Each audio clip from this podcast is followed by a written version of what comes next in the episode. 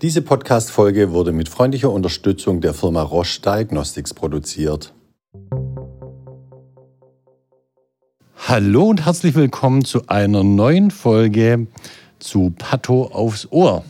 Jawohl, und heute haben wir eine Spezialfolge. Ich bin Genau. schon ganz aufgeregt tatsächlich.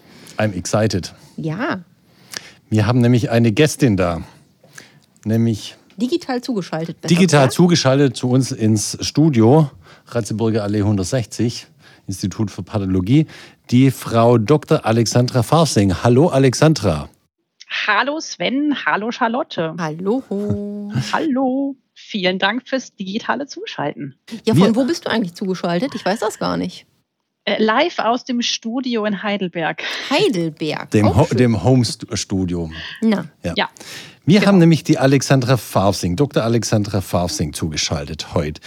Ähm, Alexandra, ich möchte dich mal da unseren Zuhörern vorstellen. Du bist äh, promovierte Molekularbiologin. Du hast studiert in Bonn. Ich habe ja auch mal in Bonn gearbeitet, aber wir haben das schon eruiert. Wir waren nie gleichzeitig in Bonn. Du warst zum Studium in Marburg und in Oxford. Und nach dem Abschluss deines Studiums der Molekularbiologie hast du angefangen eine Promotion in der Onkologie, äh, und zwar an der Abteilung Molekulare Genetik am DKFZ, also dem Deutschen Krebsforschungszentrum in Heidelberg, und hast dort auch deine Promotion zum Doktorierenat abgeschlossen. Ähm, anschließend hast du die akademische, die pure akademische Welt verlassen und bist in die Industrie gegangen und zwar zu Roche, einem äh, großen Player in der Medizin, ohne den wir gar keine vernünftige Krankenversorgung machen könnten. Ähm, Alexandra, möchtest du mal unseren Zuhörern kurz vorstellen, wie dein Weg in Roche war? Du bist jetzt, ich würde mal sagen, schon seit über zehn Jahren bei Roche, oder? Das stimmt. Das hast du ganz toll gesagt. Vielen Dank für die Intro, lieber Sven.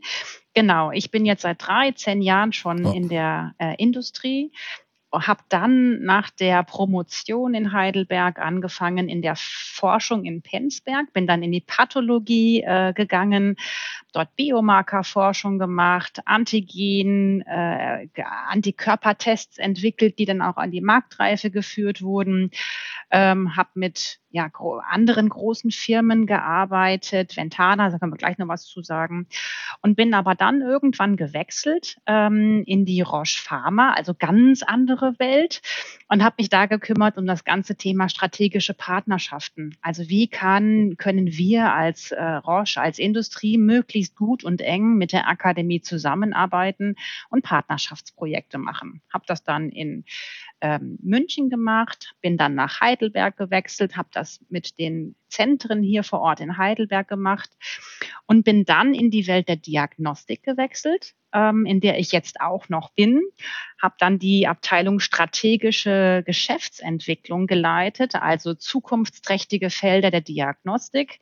Und mein Fokus liegt jetzt wieder und immer noch auf dem Gebiet der Co-Kreation. Da kommen wir auch später noch zu. Ja.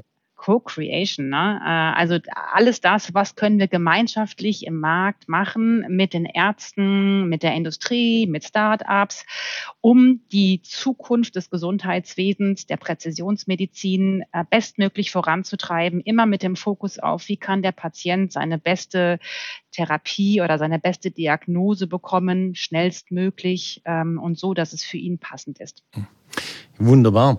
Ähm, wie du ja gerade schon selber gesagt hast, hast du dich selber mit Antikörpertestung und so weiter viel beschäftigt, be- beschäftigt bei Roche Diagnostics. Dann, wie gesagt, warst du bei Roche Pharma. Das sind ja sozusagen, obwohl sie beide Roche heißen, zwei unterschiedliche Zweige. Und äh, leitest jetzt die Co-Creation, wo wir uns ja auch äh, darüber kennengelernt haben und seither viel zusammenarbeiten. Wegen deiner vielfältigen Erfahrung auf den Gebieten und unserer Zusammenarbeitung, genau deswegen haben die Charlotte und ich dich ja auch gebeten und gefragt, ob du mal zum Podcast zuschalten möchtest und unseren Zuhörerinnen und Zuhörern ähm, mal erzählen möchtest, was für einen Beitrag leistet Roche Pharma, Roche Diagnostics ähm, für die Krankenversorgung, vor allem hier äh, aus der Pathologie heraus? Wo, wo findet hier die Partnerschaft statt? Äh, mir fällt jetzt ein, zum Beispiel, wir haben ja etliche Geräte und Reagenzien von euch. Wir haben äh, die äh, Antikörper, autom automatisierten Antikörper-Stainer. Wir haben äh, Farbestainer, automatisierte von euch. Wir haben die ganzen Antikörper von euch. Also wir arbeiten ja viel mit euch zusammen. Kannst du da mal was dazu erzählen, was wir haben, wie die Sachen funktionieren?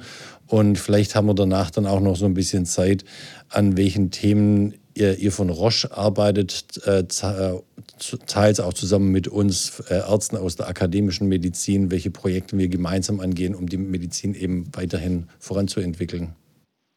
Sehr gerne ja, du hast schon gesagt, wir haben verschiedene äh, ja, Färbeautomaten und das Wichtigste, also was wir auch als, ich sag mal, als Beitrag leisten wollen zur Zukunft der Pathologie, ist wirklich dieses Feld zu bespielen, ja, möglichst standardisiert. Wir wissen, dass Standards in den Färbemethoden eine große Rolle spielen. Automation, wir wissen natürlich, dass die Labore von MTAs, äh, die geleitet werden, da ein hoher Aufwand ist am Personal und dessen haben wir uns bei Roche auch ganz viel angenommen, indem wir Tests entwickeln, indem wir Färbeautomaten entwickeln und die auch ja, äh, so einsetzen, dass sie möglichst ähm, Routineaufgaben abnehmen, hohe Standards und hohe Qualität liefern. Ein Beispiel gebe ich dir mal. Ähm, wir haben am Anfang, als wir über den Podcast gesprochen haben, gesagt, sag mal was, oder wir sprechen mal über die H und E, also Hämatoxylin, Eosin-Färbung. Mhm. Und dann äh, habe ich so gedacht, ja wirklich, ist es nicht viel zu basal für diesen Podcast? Und dann haben wir Nein. gesagt, nee, das passt eigentlich ziemlich gut. Und ich erkläre einfach mal ganz kurz, was wir dort machen und was es überhaupt ist. Also für die Zuhörer und Zuhörerinnen, die es noch nicht gehört haben, das ist die Basal- und die Standardfärbung, die in 80 Prozent mhm. aller Pathologien gemacht wird. Als allererste Färbung, die die reinkommt, H und E, also Hämatoxylin, als natürlicher Farbstoff, der eben ähm, die Strukturen in der Zelle, die sauer sind, wie zum Beispiel DNA oder Zellkerne oder Ribosomen anfärben. Mhm. Das wird dann quasi der blaue Farbstoff, den du sehen kannst. Dann gibt es das Eosin, also ein synthetischer Farbstoff, der alle Zellstrukturen anfärbt, die basisch sind. Die werden dann auf deinem Bild hinterher rot. Das heißt, du hast rote und blaue Farbstoffe, die du sehen kannst auf deinem Gewebeschnitt. Und das rote, äh, was angefärbt wird, also was ist dann äh, basisch, Proteine, Zytoplasma, Mitochondrien. So. Mhm. Den ersten Schnitt, den du als Pathologe natürlich genau. siehst, ist genau das. Zellkerne, Zytoplasma. Darin willst du unterscheiden, äh, normales Gewebe, Krebsgewebe. Wo hört die Struktur auf, die normal ist? Wo beginnen schon die atypischen Strukturen? So.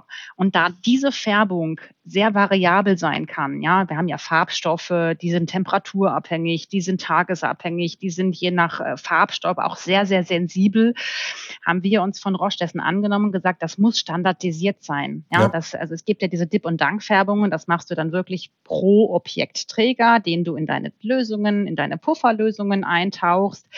Und da haben wir dann früh festgestellt, das können wir automatisieren. Wir können den MTAs im Labor helfen, diese Standardarbeiten abzunehmen und haben einen sogenannten H- und E-Färber, also einen HE600 in dem Fall entwickelt oder Ventana hat das gemacht und haben diese Schritte, also diese ganzen Routineschritte alle äh, automatisiert. Sprich, da kann gar nichts mehr groß schiefgehen in der Qualität der Färbung. Das ist alles hochautomatisch.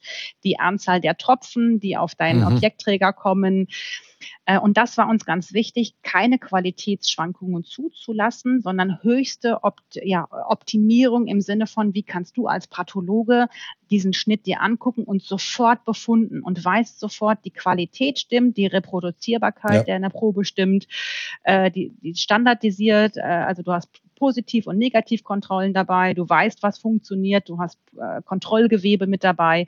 Und das alles, glaube ich, kann uns so einen eine automatisierte Maschine ähm, helfen. Ja, also wirklich diese Fehler in Anführungsstrichen auszumerzen und den MTAs auch mehr Zeit zu geben, ja. wirklich Vorbereitung zu treffen, andere Arbeiten zu machen und dir als Pathologe bei der Auswertung äh, sicher zu sein, dass die Färbung so stimmt, weil die Farbstoffe nicht irgendwie tages- oder temperaturanfällig waren. Ja. Also als ich Pado angefangen habe, das ist jetzt etwas mehr als 20 Jahre her, da kenne ich das wirklich noch, wie du beschrieben hast, dass man die, äh, die Objektträger Charlotte, kennst du das auch noch, die Objektträger wirklich in, in Küvetten äh, Ja. Getan hat. Und da hat sich natürlich die Lösung irgendwie, je mehr Objektträger man da reingetan hat, hat sich die Lösung halt verändert und dementsprechend hat sich auch die Färbung irgendwie so langsam verabschiedet. und je nachdem, da gab es auch keinen, keinen Standard, wann man die Färbelösung wieder erneuert. Äh, und, und dann war die Färbung nach der Erneuerung wieder, wieder richtig kräftig und hat dann so im Gradienten wieder abgenommen. Tja, so muss man sich halt anpassen, ne? Ja. Und über die Standardisierung, den Vorteil der Standardisierung, du hast ja teilweise schon angesprochen, aber es gibt noch andere Vorteile der Standardisierung, da können wir ja nachher nochmal sprechen. Aber Gerne. ich bin ja im Grunde nur deshalb Pathologin geworden, weil ja rosa meine Lieblingsfarbe ist. Diejenigen, die mich hören, wissen das nicht, aber die, die mich jeden Tag sehen, könnten das auch ansehen. Und ähm, ja, damit ich den ganzen Tag rosa, rote Bilder angucken kann. Nur deshalb bin ich eigentlich, habe ich diesen Job. Man, man glaubt, es sei ein Spaß, aber das ist wirklich so. Und wenn man in da- ihr Zimmer reingeht und anschaut, wie, wie ihre Stifte aussehen, ja, es ist alles so in diesem Eosin-Rosa. Tja, schön. was will man machen? Ähm, Alexandra, die HE-Färbung, die Standardisierung der HE-Färbung und äh, die Basis der HE-Färbung erkläre ich auch immer in der Vorlesung, dass das ganz wichtig ist. Da kann Oh man ja. viel rausholen, wenn man verstanden hat, wie das funktioniert, gerade durch das Hämatoxylin, dass es eben die Nukleinsäuren äh, anfärbt und Krebs hat eben mehr Nukleinsäuren als eine Nicht-Krebszelle. Deswegen wird eine Krebszelle auch in der Regel blauer als eine Nicht-Krebszelle. Ganz wichtige Information, legen wir ganz viel Wert immer, dass man auf diese, ba dass man diese Basisfärbung versteht. Ich rede mir dann Mund oft fusselig. Charlotte, du wiederholst, glaube ich, auch nochmal. Ja. Ganz wichtig, Alexander, danke auch nochmal, dass du das erklärt hast. Was ich nicht wusste, ist, dass Hämatoxylin ein natürlicher Farbstoff ist und Eosin, das Morgenrötige, ähm, ein synthetischer Farbstoff ist. Wo kommt Hämatoxylin her, Alexandra, weißt du das? Wo das aus was? nee, weiß ich nicht. Ich weiß nur, dass es synthetisch ist. Aber das gucken wir nochmal nach. Das gucken wir Sven. nach. Gut. Die nächste große Errungenschaft von äh, euch ist ja die Standardisierung der Immunfärbung. Nämlich als ich Padua angefangen habe, da kam dann auch so Immune so richtig groß zum Tragen. Das war auch viel Hokuspokus dabei. Heute ist das hochgradig standardisiert. Ähm, Alexandra möchte auch zur Immunhisto ein paar Sätze verlieren. Als Expertin, als Scientist und als Vertreter einer der großen äh, Firmen, die eben solche Automaten herstellen. Äh, Gerne. Ich kann versuchen, mich auch da ganz kurz zu halten. Das war jetzt eben sehr lange. Alles gut. genau. Immuno und Histo und Chemie. Ja, also äh, das sind schon mal drei Worte, wo du denkst, oh Gott, was heißen denn diese Buchstaben überhaupt? Ja. Und jetzt musste ich auch erstmal, als ich angefangen habe zu studieren und als ich diese Färbungen im Labor gemacht habe, wirklich, wie du auch gesagt hast, alles Dip and Dunk. Ja, da hatten wir noch keine Automaten. Mhm. Äh, genau. Immuno, das Prinzip der Antigen-Antikörperreaktion, ganz wichtig, was da passiert. Histo, weil wir uns die Gewebe angucken, also das biologische Untersuchungsgut Gewebe und Chemie, weil es enzymatische Reaktionen sind. Also IHC, ähm, Immunhistochemie und ist eben dieses Detektieren von Antigenen in Gewebeschnitten.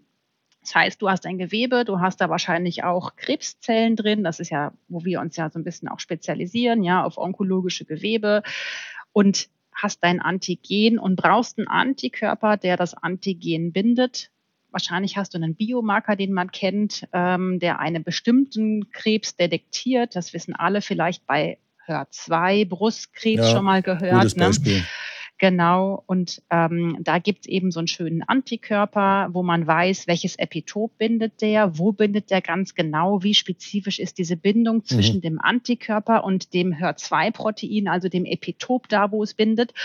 Und wenn sie dann gebunden haben, also wenn das der Antikörper an sein Antigen gegangen ist, dann ist am Antikörper noch so eine wunderbar chemische Reaktion. Das heißt, wenn die Bindung stattgefunden hat, sehen wir als äh, oder auch du äh, als als Pathologe dann auf deinem Gewebeschnitt, okay, die da ist eine enzymatische Reaktion erfolgt. Entweder ist es dann je nach Farbstoff, den man verwendet hat, äh, bei Chromogenen, also entweder äh, braun geworben oder man hat einen Silberfarbstoff verwendet oder man hat ein Enzym oder Radioaktivität benutzt.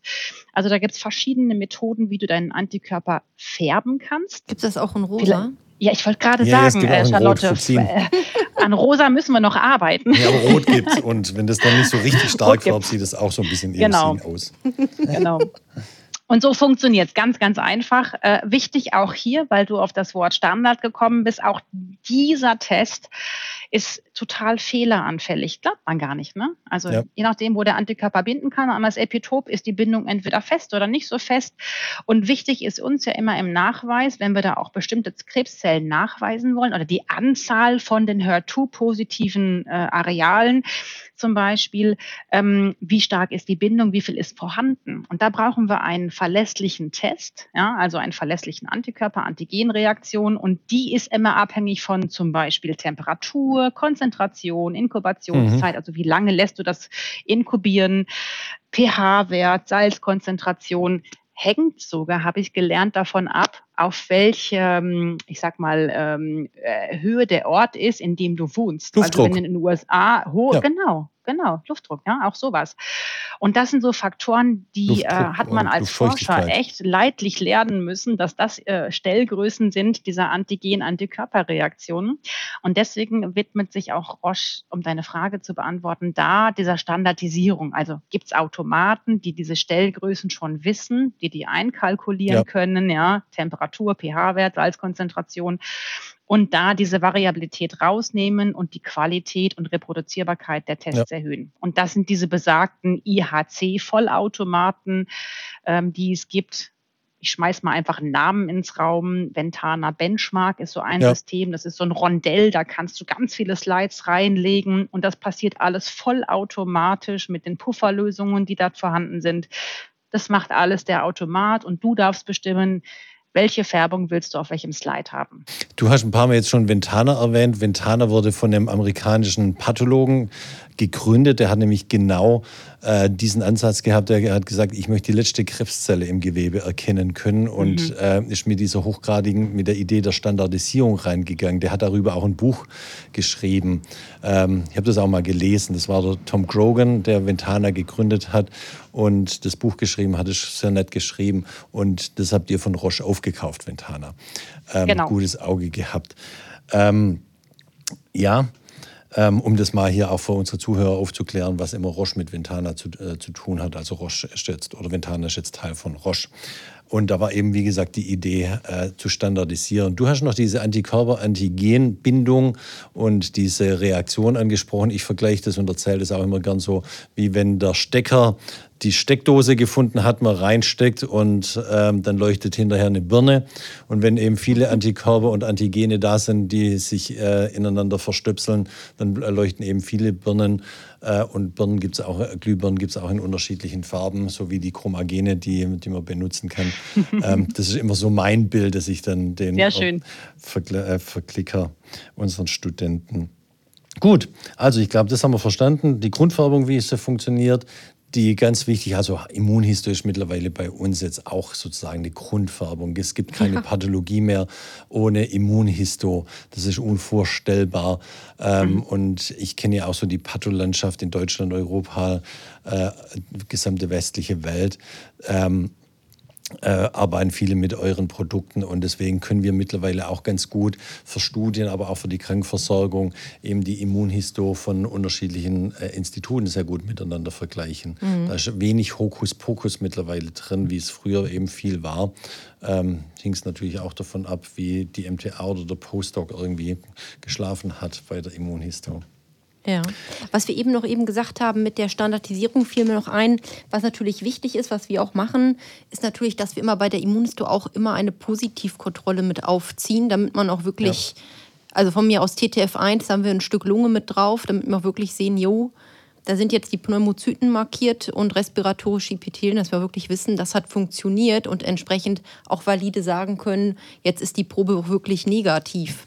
Ne? Ja. Und nicht nur ja, genau. Keine, keine Untersuchung ohne Positiv- und Negativkontrolle. Genau, ich würde gerade sagen, beides immer ist ganz wichtig. Äh, Charlotte, gut, dass du es erwähnst, Positiv- und Negativkontrolle, dass wir wirklich wissen, hat der Test funktioniert und hat er auch nicht funktioniert. Ne? Also wissen wir bei den Corona-Tests ja auch. Ja? Da gibt es immer zwei Streifen.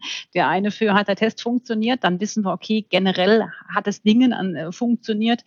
Haben wir zwei, dann wissen wir zumindest schon mal, es könnte noch falsch positiv sein. Mhm. Also auch das müssen wir dann nochmal ausschließen ähm, diese falsch positiven durch Kontrollen. Aber ich ja. glaube, da sind wir in der IHC und in, in der Methodik schon so weit, das haben wir alles. Mhm. Also ich habe eben mal überlegt, während du erzählt hast, wie viel Immunhisto ich am Tag eigentlich so brauche und wofür. Und habe mhm. überlegt, das ist ja irgendwie auch ganz mannigfaltig. Also klar, bei einem Karzinom oder Malignom, wo ich eigentlich reingucke und eigentlich schon weiß, ach, das ist XY, machen wir es ja einfach nochmal zur Konfirmierung. So, einfach, einfach nochmal, um, um sicher können, zu sein. Irgendwie zur Sicherheit für den Patienten. Genau. Dann natürlich zusätzlich, wenn ich zum Beispiel an unsere Lungenbiopsien denke, Prädiktion, wo wir ja reflexmäßig immer PDL1 mitfärben. Ja. Ähm, also äh, Frage, spricht ein Patient auf irgendeine mögliche Therapie an? Ja. Dann ähm, das ist jetzt vielleicht nicht so häufig, aber kommt auch vor. Man guckt ins Mikroskop halt in die HE und denkt nur, oh je, was ist das denn?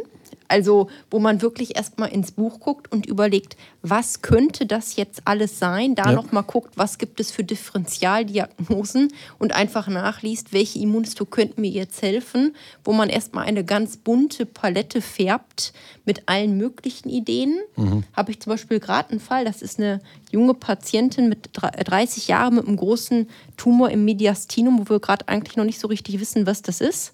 Hodgkin. Zum Beispiel, nee, Okay. Haben wir schon ausgeschlossen. Ja, und dann. Keimzelltumor. Und dann ähm, aber auch so Fälle, wo man eigentlich, also Immunhisto, die man so ein bisschen benutzt, um ähm, nur noch mal sicher zu gehen, wenn man selber so eine kleinen Restzweifel hat. Also zum Beispiel mit Plattenepithel mit Frage nach Dysplasie und man guckt rein und denkt, ach nee, ist nicht, das ist so tangential erfasst, das wird nichts sein. Und während man das eigentlich abdiktiert mit, ach, ist dysplasiefrei, hat man doch plötzlich so ein Gefühl, so, mm, ich glaube, ich mache doch noch mal Key und vielleicht doch noch mal P16. Als Key, ähm, Key 67, ja, ja Proliferationsmarker. Ähm, Proliferationsmarker und, und äh, P16 als Surrogatmarker für eine HPV-Infektion, also ja. vor allen Dingen zum Beispiel bei Biopsien von der äh, Portio, einfach auch nochmal ein bisschen für sich, wenn man denkt, äh, ich glaube, ich mache das zur Sicherheit doch nochmal dazu. Ist auch gut. Also wir, wir können es mittlerweile heute machen, solche Färbungen. Wir haben die Möglichkeiten, sie sind nicht teuer mhm. und erhöhen einfach die Sicherheit für, uns, äh, für die Patienten, die, die sich uns äh, anvertrauen. Deswegen ist das schon gut. Es gibt noch eine äh, dritte Gruppe von, von Färbungen, die wir machen für Prognose. Zum Beispiel äh, HER2, wie die Alexandra angesprochen mhm. hat. Das ist nicht nur ein prädiktiver Marker, ob es auf Herzeptin anspricht, sondern auch ähm, auch ein Prognosemarker, nämlich die HER2-Positiven, wenn die nicht behandelt werden, haben die einen schlechteren Verlauf als die äh, als die HER2-Negativen oder Ki67. Wenn die Proliferationsrate hoch ist, mhm. haben die auch eine schlechtere Prognose, als wenn sie niedriger ist. Also wir haben so drei Gruppen. Einmal für die Diagnose, einfach die Diagnose festzuzurren. Einmal äh, Prädiktion, welches Medikament spricht an oder spricht auch nicht drauf an. Und mhm. dann Prognosemarker, äh, die wir mit Immuno bestimmen. Mhm. Das ist schon gut, was wir heutzutage machen können. Und wie gesagt, durch diese hochgradige Standardisierung, da hat man einfach ein ganz anderes Vertrauen auch in diese Färbung äh, immunhistochemischen Reaktionen, als man das früher hatte. Das ja. muss man schon sagen. Und, und ich finde auch, äh, zumindest vom Gefühl, es wird immer mehr. Also als ich angefangen habe mit Pato, hatte ich den Eindruck, da wurde mehr Fälle einfach mit HE ja. und so Basisfärbungen gelöst. Und hin Jahren. und wieder brauchte man ja. mal so Immunhistochemie und inzwischen nimmt das immer mehr zu, habe ich den Eindruck. Medizinische Fortschritt. Ja, ja. Ja, ja und Zusammenarbeit. Ist das schon Standard? Und dann können die Färbungen, von denen ihr gerade gesprochen habt, sogar quasi computergestützt analysiert werden. Ne? Irgendwann gehen wir da, da, da drüber, dass wir sagen, okay, die ganzen HER2-Färbungen oder PDL1 oder Ki67, die ihr heute routinemäßig unter dem Mikroskop auswertet, werden in Zukunft dann von der KI ausgewertet und ihr macht dann die Enddiagnose oder ne, ja. der schlägt euch schon, wie du gerade, Sven, das so nebenbei gemacht hast, hier Hodgkin oder ne, andere, kriegst schon Prognosen vorgeschlagen. Glaubt ihr ja. das, dass das bald passiert? Ich, also bald, das ist immer die Frage, was ist bald, aber ich glaube, so diese Automatisierung und Autonomisierung, die wird zunehmen und wird uns als Pathologen unterstützen. Das, das sehe ich, sehe ich keinen keinen anderen Weg. Das brauchen wir auch. Es machen ja immer weniger äh, junge Leute, studieren ja immer weniger Medizin. Es gibt immer mehr Kranke. Äh, Pathologie ist jetzt auch nicht das Fach, was jeder Zweite machen möchte. Wir, wir brauchen diese Unterstützung. Und da sind wir eben auch auf die äh, Unterstützung von der Pharmaindustrie ange, äh, angewiesen, dass ihr uns die entsprechenden äh, Geräte, Algorithmen, äh, Reagenzien zur Verfügung stellt, mit denen wir dann arbeiten können. Aber das, ich wollte es gerade als Thema nochmal machen. Du hast ja vorhin auch schon viel wegen Standardisierung gesprochen, jetzt auch irgendwie so diesen Ausblick in die Zukunft. Alexandra, wo arbeiten wir denn gerade zusammen, äh, die Zukunft zu gestalten? Was sind so von Roche eure Projekte, teilweise auch mit uns aus der akademischen Medizin zusammen? Möchtest du da noch so mal einen kurzen Blick uns erlauben oder unseren Zuhörerinnen und Zuhörern? Gerne du bist ja maßgeblich daran beteiligt, also als kleiner Blick für alle Zuhörerinnen und Zuhörer, was wir so tun. Und das ist uns auch ganz wichtig, dass die Industrie und die Akademie wirklich im Schulterschluss arbeiten. Ja. Ganz wichtig auf Augenhöhe, ne, vertrauensvoll. Da ist nicht mehr diese große Lücke, die es mal irgendwie in den Köpfen von uns gedanklich gab. Nee, man darf sich nur für das oder das entscheiden. Auf gar keinen Fall. Ne, wir, wir, können uns für einen Weg entscheiden. Wir können äh, ne, Institutsleiter sein, Pathologin sein oder Molekularbiologin Psychologin bei Roche und wir sind trotzdem ein Team. Ja. Äh, nämlich, wir, haben, wir nennen das Co-Kreation, also gemeinsam gestalten.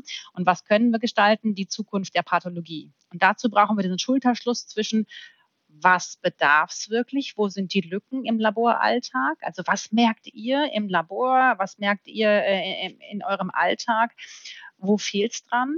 Und wo arbeiten wir vielleicht auch gerade in der Pipeline an neuen Tests, neuen Automaten und passt das denn wirklich? Ja? Also ist es wirklich das, wo ihr sagt, wir brauchen noch einen Automaten mehr oder wo, wo ihr sagt, nee, komm, wir ja. haben schon alle Automaten, jetzt gucken wir mal auf eine künstliche Intelligenz, ja, die die ganzen Marker, Algorithmen genau zusammenführt und sagt, komm, ich kann hier Pentaplex färben. Also ich habe verschiedene Marker, ja, HER2, Ki67, PDL1, was wir alles gerade genannt haben, ER, äh, PR, all das, was wir für die Diagnostik der ja, Krebspatienten oder der anderen Patienten brauchen. Und können wir nicht lieber gucken, ob wir daran arbeiten, wie wir diese Komplexität des Patienten, also seine Erkrankung, mhm. besser erfassen können. Und das ist so dieses Gebiet, in dem wir auch, äh, lieber Sven, zusammenarbeiten. Seit 2019 gibt es diese Initiative der Co Co-Kreation, wo alle Stakeholder, die die Zukunft der Pathologie gestalten wollen, zusammenkommen, an einem Tisch sitzen und wo es total egal ist, was ist der Hintergrund? Ja, bist du äh, aus der Industrie, aus der Akademie, leitest du gerade ein Start-up, bist du in der Gesundheitspolitik? Es kommt wirklich nur darauf an, was wollen wir gemeinsam vorantreiben ja. und was ist dein Beitrag dazu? Genau. Und ein ganz wichtiger Beitrag ist eben Einführung der Standardisierung. Ohne eine Standardisierung werden wir keine weitere äh, Automatisierung und auch keine Autonomisierung hinbekommen. Deswegen ist das ganz wichtig. Das ist, glaube ich, so immer mein Credo. Ähm, die Auto, äh, Automatisierung, die Digitalisierung, die Standardisierung voranzubr äh, voranzubringen. Erst dann können wir über Autonomisierung, das ist mein Wort, statt künstlicher Intelligenz äh, reden und die Autonomisierung eben in die Medizin reinbringen. Ja. Und genau, alleine geht es heute nicht mehr. Es, es, es geht nicht alleine und das müssen wir auch nicht. Ja. Also ich glaube, keiner von uns sollte alleine arbeiten. Ja. Dafür ist es die Thematik zu komplex. Zu komplex. Und du hast völlig recht, ne? es, es sollte auch ähm, zwischen, wo sind wir heute und wo wollen wir hin, da ist ein Weg. Ja. Und den sollten wir zusammen gehen, ja. Also die Digitalisierung, äh, da sind wir noch nicht, ne? noch nicht so, wie wir sein Nein. könnten. Und ich glaube, da sollten wir dran arbeiten, auch im System, dass in jeder Pathologie, in jedem Labor ermöglicht wird, äh, das zu digitalisieren, was für, für die Labore Labore sinnvoll ist. Ja, ja. genau. Wir lassen uns ja ungern als Labor bezeichnen, aber ich, ich gehe da fast mal drüber hinweg. Müssen immer noch was, wollen wir denn, was sollen wir denn lieber sagen? Wir sind eine Pathologie. Die Pathologien. Was in den Pathologien sinnvoll ist. Ja. Ein Labor ist immer Für mich so. ist immer Labore da, wo, wo gefärbt wird, ja, wo die wirkliche Arbeit getan wird. Von daher seid ihr für mich ganz, okay. ganz wichtig, ne, dieses Wording, ja, in der Pathologie die Pathologie ist das Große und das Labor ist das, was auch drin ist okay. und wo die Arbeit stattfindet, genau. Guti, ich glaube, da haben wir jetzt hier mal einen ganz guten Einblick gewonnen, was ihr herstellt von Roche, was wir auch tagtäglich verwenden, ähm, wie wir zusammenarbeiten und wie wir versuchen, auch die Zukunft zu gestalten. Ja. Gell? Mhm. Charlotte. Ja. Gibt es denn noch von euch Wünsche, Charlotte oder Sven? Kann ja auch mal sein, ne? Äh, in Richtung, wie, wie soll es denn in Zukunft noch besser sein? Äh, oder wie können wir diesen Schulterschluss noch besser schaffen? Ich meine, wir haben jetzt ein Beispiel, ähm, wo das schon mal gegeben war, aber vielleicht hört ihr ja auch Stimmen von euren Kollegen, wo die sagen, hey, ich äh, wünsche mir das von der Industrie. Also du kennst mich ja, ich bin ja bei den Co-Creation-Workshops äh, fast immer dabei. Wenn ich da irgendwie einen Trend spüre oder eine gute Idee spüre von den Kolleginnen, entweder hier aus dem eigenen Institut oder aus anderen Instituten, ich würde nicht scheu sein, auch die vorzubringen, nicht nur die eigenen Ideen. Ähm, wenn wir da was haben, kommen wir damit ums Eck. Sehr Keine gut. Frage. Und wir ermutigen jeden, der Lust hat, mitzumachen. Ne? Also dieses Mindset hat und sagt, ich will was verändern, macht gerne mit. Ähm, denn nur gemeinsam sind wir hier stark. Genau. Wunderbar. Ich würde sagen, damit haben wir unsere heutige Folge Ja, spannend. gemeistert. Genau. Immunhistochemie in Pink wäre noch mein Vorschlag. Damit das genauso Ich viel nehme Spaß mit macht. als Wunsch, wie äh. Charlotte. Ja, sehr schön, sehr schön, sehr schön. Guti, dann verabschieden wir uns bei unseren Zuhörerinnen und Zuhörern. Alexandra, wir verabschieden uns ganz herzlich. Äh, wir bedanken uns erstmal herzlich bei dir für deine Zeit, für deinen Input und verabschieden uns dann auch. Vielen Dank für die Einladung und bis zum nächsten Mal. Bis zum Macht's nächsten gut. Mal vielleicht. Mach's Tschüss. gut. Grüße Tschüss nach zusammen. Heidelberg. Grüße nach Danke, Heidelberg. Grüße nach Tschüss. Lübeck. Tschüss, tschüss.